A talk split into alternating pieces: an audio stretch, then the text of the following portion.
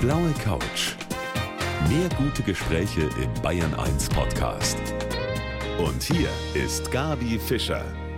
Willkommen zu unserem Talk heute Abend. Und da sitzt eine Kollegin bei mir hier auf der blauen Couch. Sie leitet das WDR Landesstudio in Essen. Schön, dass du da bist. Georgine Kellermann. Danke, dass ich kommen durfte. Georgine, du bist einem breiteren Publikum durchaus auch bekannt, jetzt mal außerhalb von Nordrhein-Westfalen. Du warst nämlich auch in ARD-Studios auf der ganzen Welt, in Washington zum Beispiel und auch in Paris. Und das war aber noch unter einem anderen Namen. Ja, da haben die drei Buchstaben INE gefehlt. Da war es der Georg. Und das hat sich vor etwas mehr als zwei Jahren radikal geändert. Eigentlich war es schon immer so, privat, aber in der Öffentlichkeit bin ich so nicht aufgetreten. Da war ich der Georg und das hat sich am 19. September 2019 radikal geändert. Wie das war und wie das gelaufen ist, darüber wollen wir gleich noch sprechen. Aber wenn ich jetzt hier die Georgine bei mir sitzen habe, kann ich da sagen, die ist rundrum glücklich mhm. mit der Situation? Ja, ja. Schon alleine, dass ich hier sein darf. Ich meine, diese Wertschätzung, die man mir entgegenbringt, nicht nur vom Bayerischen Rundfunk, sondern von vielen Menschen, auch ähm, in den sozialen Medien, die sagen, deine Sichtbarkeit ist unendlich wertvoll. Das hätte ich vorher so nicht erwartet, auch nicht in dieser Radikalität. Und das ist etwas, ja, das muss mich glücklich machen. Das geht gar nicht anders. Das geht gar nicht anders. Du bist mit dem Zug angereist. Ja. Wie ist das, wenn du so unterwegs bist? Schaut man dich dann genauer an, weil du ja doch auch wie eine Frau auftrittst? Naja, ich bin eine Frau. Du bist eine Frau, ne? genau. So. Ja klar, natürlich gibt es schon mal Leute, die denken, da passt aber die Hülle nicht mit dem zusammen, was sie mir vermittelt. Und das stimmt, ist die falsche Verpackung. Hat der liebe Gott einen Fehler gemacht.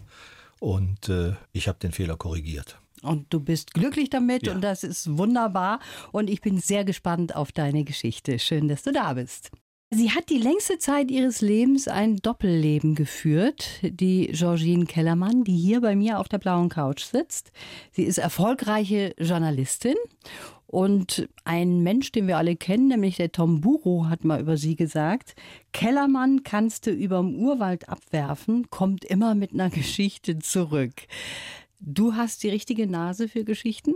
Ich glaube, das gehört zu Journalistinnen und Journalisten dazu, dass man so ein Bauchgefühl hat, dass wenn jemand etwas erzählt, dass man sagt, wow, das ist interessant, das interessiert mich. Und ich habe mich immer für Menschen interessiert, für ihre Geschichten, egal wo ich war. Und ja, ich glaube sogar, dass jeder Mensch eine Geschichte hat, ja. die es wert ist, erzählt zu werden.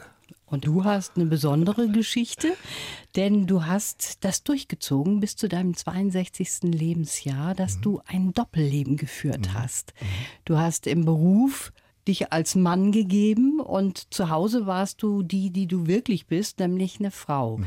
Wie schafft man das, Georgine? Das ist doch sehr anstrengend, oder? Während ich das so gelebt habe, ist mir das nicht aufgefallen.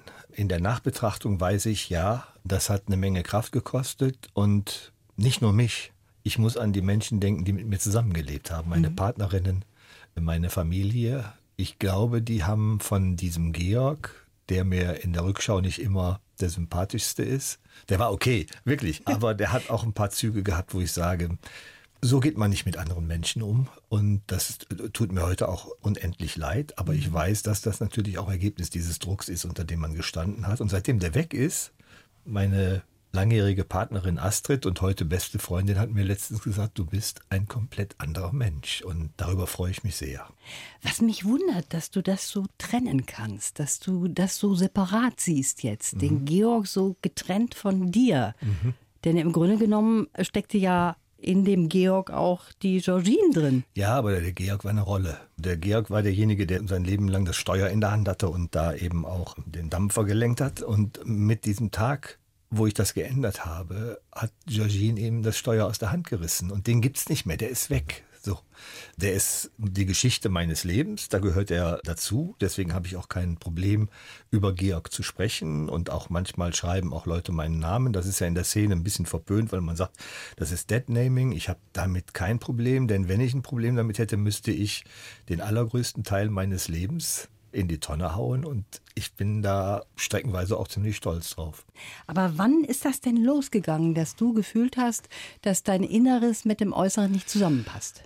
Es gibt jetzt nicht wo so einen so Punkt, wo man so, ja. Patsch, das ist es jetzt. Das war mir schon klar, als ich in der Pubertät war, dass es was anderes war. Das war mir klar, als ich in der Schule war, dass mit mir was anders ist.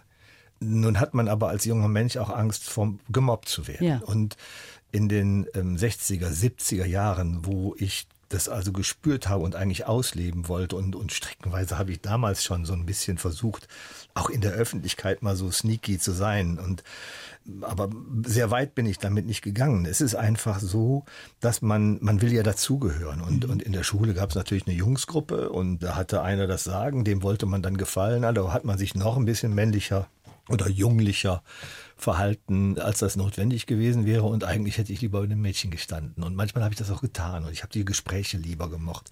Und irgendwie waren sie auch klüger, ähm, hatte ich den Eindruck. Und äh, das war meine Wahrnehmung. Also es gibt nicht den einen Moment, wo man sagt, jetzt wusste ich das, sondern das ist ein Wahrnehmen und dann auch ein Wahrnehmen, Erschrecken, Verstecken man merkt ja, huh, da ist jetzt was anderes, als es sein sollte. Was ist das? Und Trans war ja in meiner Jugend und bis hinein ins äh, Sven-Alter da gab es den Begriff noch gar nicht. Damals hieß es Geschlechtsänderung, heute ist es eine Geschlechtsanpassung. Ja, ja? So, so haben sich die Begrifflichkeiten verändert.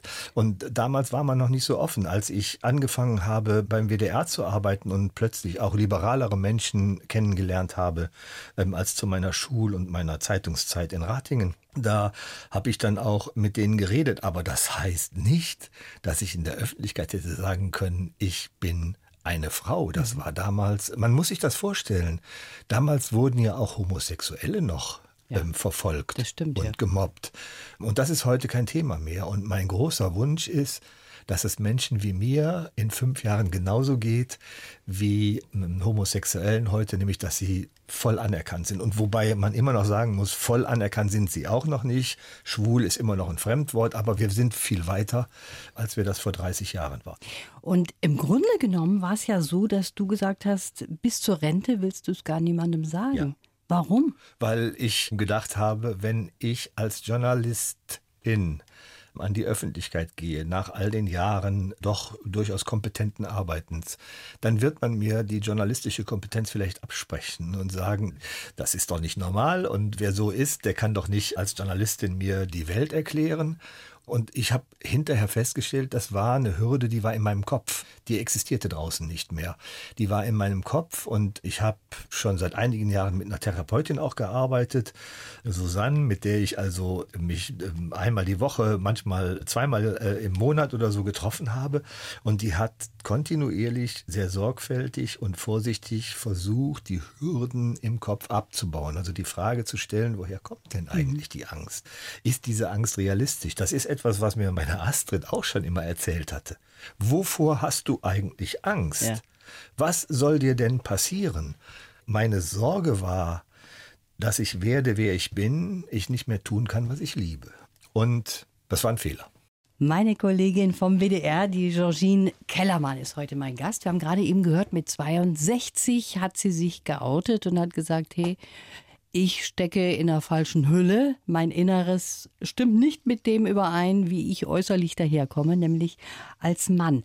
Und dieses Coming Out war eigentlich durch eine Kollegin, die dich in Frauenkleidern gesehen hat auf der Straße. Ja, das war, ich hatte mir zum 62. Geburtstag eine Reise nach San Francisco geschenkt. Ich liebe diese Stadt, ich liebe die Golden Gate Brücke. Und an meinem Geburtstag, am 62. wollte ich also als Georgine über die Brücke laufen. Privat war ich ja schon immer eine Frau und war auch so richtig aufgebrezelt für die Reise dahin. Ballerinas, Dreiviertel-Jeans, hatte mir die Fingernägel lackiert, Sonnenbrille eine große und komme also mit den beiden Koffern da die Rolltreppe, die kommt ja dann so langsam auf den Bahnsteig in Düsseldorfer Hauptbahnhof. Ich wollte von Düsseldorf zum Frankfurter Flughafen mhm. fahren mhm. und wo ich so die ersten Leute oben sehe, steht eine Kollegin da. Und die guckt auf die Rolltreppe, sieht mich sofort und blinzelt mich an und ich hätte ich glaube, einen Monat vorher noch alles dran gesetzt, mich sofort unsichtbar zu machen, zu verstecken. Und in dem Moment hat es bei mir einfach nur Klack gemacht und ich bin auf sie zugegangen und sie hat mich gefragt, Herr Kellermann, sind Sie das? Und dann habe ich gesagt, ja. Dann hat sie gefragt, sind Sie verkleidet? Dann habe ich gesagt, nein, ich bin eine Frau. Und dann war es so eine Sekunde, Bruchteil einer Sekunde, aber nicht Schrecken, sondern Begreifen. Und dann hat sie gesagt, cool. Und dann haben wir uns noch sehr nett unterhalten. Sie ist dann mit einem anderen Zug gefahren und ich bin in den Zug eingestiegen und habe gesagt, warum machst du es eigentlich nicht öffentlich? Die Zugfahrt dauert eine Stunde von Düsseldorf bis Frankfurt, knapp bis zum Flughafen. Und dann habe ich in dieser Stunde meine neue Facebook-Seite gebaut, ein schönes Foto und habe die veröffentlicht.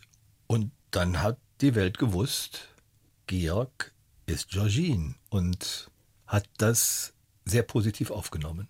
Durch diesen Zufall, Ja. wenn jetzt die Kollegin nicht da gewesen wäre, wäre es gar nicht so weit Ja. gekommen. Das wäre nicht so weit gekommen. Ich weiß nicht, wie lange es dann noch gedauert Ja. hätte. Aber ich muss sagen, erstens, ich bin heilfroh, dass es vor Corona passiert ist, denn einem Team, einer Öffentlichkeit kann man in Corona nicht auch nochmal sowas zumuten, glaube ich. Ne? Also muss man Rücksicht nehmen. Also das ist das eine. Und das andere ist, ich glaube, ich wollte erwischt werden. Im Rheinland sagt man, ist der Ruf erst ruiniert, lebt sie es völlig ungeniert. Genau. Ne? So. Mein Ruf ist nicht ruiniert, aber ich habe durch diesen Moment eine Freiheit gewonnen, die mich glücklich macht und die mich in einer Unendlichkeit glücklich macht, wie ich das nie vorhergesehen hätte. Es hat so sollen sein, Georgines. Mhm. Ich habe jetzt hier einen Lebenslauf für dich. Einfach vorlesen und danach sprechen wir mal drüber. Ich heiße Georgine Kellermann und bin Geschichtensammlerin. Denn ich bin überzeugt, dass jeder Mensch eine Geschichte hat, die es wert ist, erzählt zu werden. Mit einem Schwimmwettbewerb hat alles begonnen. Mit Fleiß, Bauchgefühl und auch Glück habe ich als Journalistin Karriere gemacht. Erst bei der Lokalzeitung, dann beim WDR. Mit der Korrespondentenzeit in den USA und in Frankreich hat sich ein Traum erfüllt. Aber genauso gern bin ich auch wieder zum Regionalen zurückgekehrt. Mit meiner persönlichen Befreiungsgeschichte will ich jetzt anderen Mut machen. Denn ich erlebe ein Glück, das ich 62 Jahre lang nicht gekannt habe und hoffe, dass ich es noch lange genießen kann. Für unsere Gesellschaft wünsche ich mir, dass bald alle so leben können, wie sie wollen. Und kannst du das unterschreiben? Ja, natürlich. Sofort. Ja, super, das ist doch schön. Geht noch ein Stempel drauf. Wunderbar. Dann lass uns damit arbeiten. Der Schwimmwettbewerb, Mhm. der war sozusagen der Beginn deiner Karriere. Ja, das war, ich hatte mich bei der Zeitung gemeldet und gefragt, ob ich für sie arbeiten könnte. Hintergrund war einfach, dass ich als junger Mensch so ein bisschen auch mein Taschengeld aufbessern wollte. Und dann hatte der Chef der Lokalzeitung in Ratingen, Dr. Dr. Baumann, gesagt, ja, dann geben wir Ihnen mal einen Termin und dann schreiben Sie mal und dann gucken wir weiter. Und dann musste ich samstags zu einem Schwimmwettbewerb in Ratinger, im Ratinger Hallenbad. Ich äh, habe mir da also alle Informationen geholt und mit dem Vorsitzenden des Vereins äh, gesprochen, der das alles gemacht hat. Und dann bin ich nach Hause und meine damalige Freundin war da und hat im Sessel gesessen und ich habe bis nachts um eins an diesem Artikel getippt und ich weiß nicht, wie oft ich den neu begonnen habe. Und dann habe ich den sonntags in die Redaktion getragen und am Montag war er in der Zeitung mit meinem Namen drunter. Und dann hat der Redaktionsleiter gesagt, das ist ganz ordentlich, da kommen Sie doch mal, können wir mal öfter arbeiten. Und dann ist da immer mehr draus geworden. Und ich muss dazu sagen, wenn man im Lokalen und Regionalen arbeitet, muss man viel sorgfältiger arbeiten, als wenn man als Korrespondent in Washington ist oder in Paris. Weil wenn Sie den Namen Chirac falsch aussprechen, beschwert sich niemand, vielleicht der Botschafter. Wenn Sie den Namen des Schützenchefs in Ihrer Heimatstadt falsch schreiben, dann steht der am nächsten Tag bei Ihnen persönlich auf der Matte. Und dann müssen Sie ihn erstmal beruhigen und dann müssen Sie es auch irgendwie wieder gut machen. Und das ist eine Sorgfalt, die sich mir eingebrannt hat. Aber du bist ja nicht nur im Lokalen dann geblieben, Ja. in der ARD, in dem Landesstudio, sondern du bist in die große weite Welt Mhm. auch rausgegangen. Washington DC zum Beispiel, haben wir gerade eben gehört, auch Paris. Und du hast zusammengearbeitet mit dem Klaus Kleber zum Beispiel und auch mit dem Tomburu. Ja. Sabine Reifenberg Genau. in, in Washington. Und du hast was Außergewöhnliches gemacht, finde ich. Du bist Anfang der 80er sechs Wochen mit dem LKW mitgefahren. Ja, das war Ende der 70er nicht mitgefahren, ich habe den selber gefahren. Du das hast den selber gefahren. Ja, als Jugendlicher bin ich da mit, mehrmals mit der Stadt Ratingen äh, in unsere Partnerstadt Vermillion in Süddakota gefahren und da habe ich einen LKW-Fahrer kennengelernt. Und der hat mich einfach seinen LKW fahren lassen, so ein 40-Tonner, wir haben Rinder und Schweine transportiert und ich hatte ihm von der ersten Tour mal Fotos geschickt und dann hat er angerufen, wenn du kommen kannst, komm. Habe ich mit meinem Vater Geld geliehen, damit ich die Tickets für Chicago und dann weiter nach Sioux Falls bezahlen konnte. Und dann bin ich da in Süddakota im, im halben mittleren Westen mit diesem 430 PS starken Lastwagen über wunderschöne Landstraßen gefahren und habe dann nach sechs Wochen ähm, fast 14.000 Kilometer gehabt. Das war eine Erfahrung, ja, die hat der Georg gemacht und die wollte der auch machen. Das irgendwie hat er da Spaß dran gehabt und ich finde das heute noch eine irre Geschichte, weil es einfach so eine Jugendgeschichte ist, die sich da wunderbar ergeben hat. Bin aber froh, dass mein Wunsch, den ich damals hatte, nämlich Lkw-Fahrer in Amerika zu werden, dass das nicht lange, dass das nicht lange gehalten hat. Also mein Traumberuf war immer Pilotin. Ich wollte Flugzeuge fliegen und möchte das auch heute noch. Aber der zweite schönste Traumberuf ist Reporterin und Geschichten erzählen. Und ich glaube, das hat sich ganz gut gefügt bei mir. Georgine, das war sicher auch für deine Eltern ein bisschen schwierig, wenn du zu Hause gesagt hast, ich möchte jetzt aber Mädchenklamotten ja. tragen? Also es war so, ich habe immer im Kleiderschrank meiner Mutter gewildert. Das hat sie irgendwann gemerkt, das hat mhm. sie irritiert. Und sie hat mir auch später mal auch zur Entschuldigung gesagt, dass ihr das leid täte, aber sie habe das nicht gekannt von ihren Brüdern. Mutti hatte drei Brüder und ja, das, sie ist aufgewachsen in den 30er Jahren des letzten Jahrhunderts, habe ich vollstes Verständnis für und sie brauchte sich aus meiner Sicht auch nicht zu entschuldigen. Sie hat mich so akzeptiert, wie ich bin. Ich bin früh zu Hause ausgezogen und habe dann die Georgine der ein bisschen mehr freien Lauf lassen können. Mhm. Und wenn meine Mutter dann zu Besuch war, dann war ich das auch und das hat sie akzeptiert und meine Geschwister auch. Mein Vater hatte größere Probleme damit. Der hat mir dann auch schon mal gesagt, ich soll mich umziehen und das habe ich dann auch getan und ich habe dann auch geweint und so, aber war traurig. Aber sie haben mich nicht abgelehnt. Man liest das ja ab und an auch bei, ich nenne sie immer und meine das ganz lieb, meine Schwestern. Da sind einige dabei, die haben, haben Höllenlebensgeschichten und das tut mir so unendlich leid. Manche von ihnen fahren ihr Leben im Kofferraum spazieren, weil sie auf freie Minuten warten, wo sie sich mal einen Hotelraum nehmen können und mhm. dann sind sie im Hotel sie selber. Müssen ist das immer noch ja, so? Ist immer noch so und ähm, wird weniger, ist immer noch so. Und ich kriege auch viele Nachrichten inzwischen, persönliche Nachrichten auch, also von Menschen, die sagen, boah, jetzt machst du mir Mut, mhm. dass ich das selber mal angehe. Das habe ich mich bis jetzt nicht getraut. Und es gibt auch Leute, die sagen, Eltern schreiben mir, unser Kind ist so. Und durch dich haben wir eine seelische Unterstützung bekommen, die es uns ähm, leichter macht. Also ich bin ganz sicher, dass unsere Hörerinnen und Hörer nicht nur meinen Gast heute aus dem Fernsehen kennen, sondern eben auch von sozialen Netzwerken auf Instagram, auf Twitter, überall ist sie unterwegs, die Georgine Kellermann, Journalistin beim WDR und lange Zeit gearbeitet als Georg. Darüber haben wir eben gesprochen, aber auch darüber, dass es doch noch immer schwierig ist, wenn man merkt, das Äußere passt nicht zum Inneren, mhm. dazu auch zu stehen. Mhm. Ich dachte, wir wären viel weiter. Mhm. Georgine. Also mir fällt es nicht schwer. Mich interessiert das nicht mehr. Ich sage, wenn jemand ein Problem mit mir hat, dann ist das sein Problem. Ja. Muss er daran arbeiten. Aber ich weiß natürlich, viele legen immer hohe Maßstäbe an das sogenannte Passing. Wie weit gehe ich als Frau durch? Boah. Ich habe schon mal gesagt, wenn ich in den Spiegel gucke und es geht mir gut, dann sage ich, ich bin die schönste Frau der Welt. Da interessiert mich kein Passing. Das, das bin ich. So. Und so möchte ich gerne akzeptiert werden und angenommen werden. Und viele Leute tun das auch, ganz viele. Es gibt zwei Seiten, von denen Ablehnung kommt, zum Teil auch Hass. Das sind die Trolle im Internet und Menschen, die politisch da stehen, wo ich nicht stehe. Und dann gibt es die sogenannten, es gibt einen Begriff für sie, den sie selber ablehnen, der heißt TERF, Trans Exclusionary Radical Feminists, also radikale Feministinnen, die Transfrauen ablehnen. Ich habe noch nie mit einer persönlich gesprochen. Ich erlebe nur, dass die sagen, du bist ein Mann in Frauenkleidern, der in weibliche Schutzräume ein dringen will. Mhm. Das sind Argumente, die immer wieder kommen im Zusammenhang mit dem transsexuellen Gesetz, das reformiert werden mhm. soll. Im letzten Jahr ist das daneben gegangen, da haben die sich nochmal gefreut, weil sie sagen, im transsexuellen Gesetz wird festgelegt, dass Menschen selbst bestimmen dürfen, welchem Geschlecht sie angehören. Im Moment ist es noch nur so, wenn man das machen möchte, Personenstandsänderungen, braucht man zwei Gutachten, die sind sündhaft teuer. Das ist ein, ein, ja fast ein Spießrutenlauf durch die Praxen von Psychotherapeuten, die da auch sehr, sehr intime, unangenehme Fragen stellen. Das gehört sich aus meiner Sicht nicht. Und nun soll das geändert werden. Und aus Bayern ist ja auch die erste Transfrau im Bundestag, ja. aus Nordrhein-Westfalen die zweite. Ich erlebe da manchmal Hass, obwohl ich das zunächst nicht Hass nennen möchte, weil ich nicht weiß, welche Ursachen das nun wirklich hat. Du selber hast jetzt den Namen Georgine in deinem Pass stehen? Ja.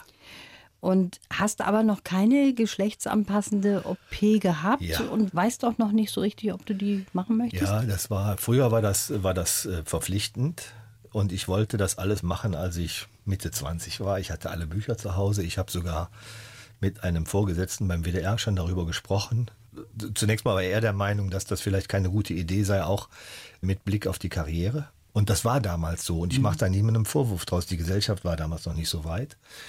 Und damals war es natürlich auch ein Problem, weil die Operationen bei weitem nicht die Finesse hatten, wie sie sie heute haben. Heute bin ich 64, ich klopfe auf Holz und ich, ich habe Angst vor Skalpellen, ich habe Angst vor Schmerzen. Und ich muss das abwägen, was bringt das in mhm. meinem Alter noch?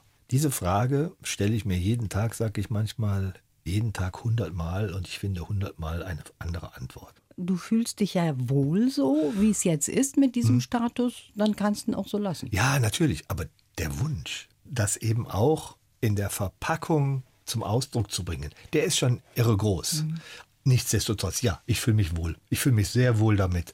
Und ähm, ich glaube, das merkt man mir auch an. Ja. Von daher Wer weiß, was noch passiert. Wer vielleicht vielleicht gibt es irgendwann, irgendwann das Augenklimpern und dann ist alles so. Und dann mache ich es auf jeden Fall.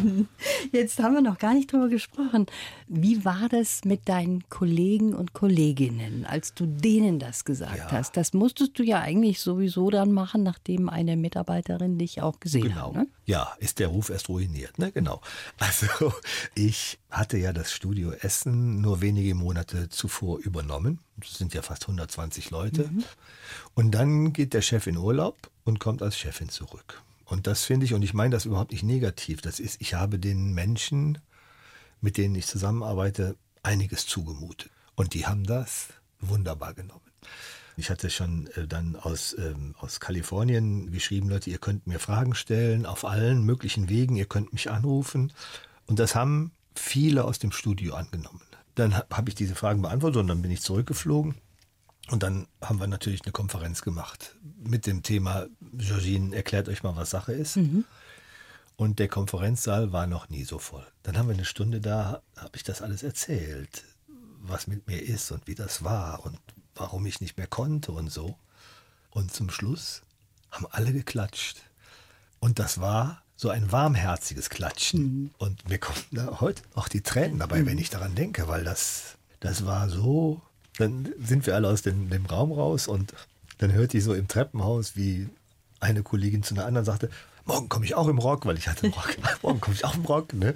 Das war so schön. Das ist, ähm, ich werde das nie vergessen, diesen mhm. Moment. Ne? Ja, toll. Und auf der anderen Seite muss man dann auch sagen, wie sehr die sozialen Medien mir da geholfen haben. Denn als es die noch nicht gab, was hätte man denn dann gemacht? Ja, mietet man eine Bühne, stellt sich da oben hin und sagt, nein, die haben Vorarbeit geleistet und da bin ich unendlich dankbar für, weil es ja auch dann am Ende, als das Outing, dann als die aktuelle Stunde unserer Originalsendung, ich glaube bei euch heißt sie Abendschau, ne? Ja. ja.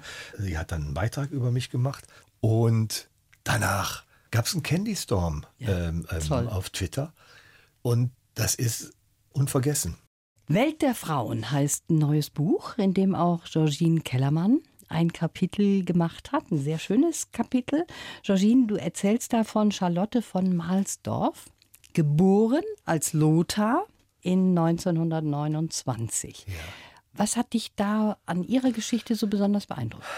Charlotte von Mahlsdorf ist eine Frau, die ihr Leben lang Kompromisse machen musste. Und diese Art und Weise, wie diese Frau es geschafft hat, in zwei Diktaturen zu existieren, sich bis zu einem gewissen Grad zu befreien, mhm. sie selbst zu sein, ein Museum aufzubauen, das Gründerzeitmuseum in Berlin. Also wer immer nach Berlin kommt, das Gründerzeitmuseum in Mahlsdorf ist ein Traummuseum, die größte Gründerzeitsammlung, von der ich weiß.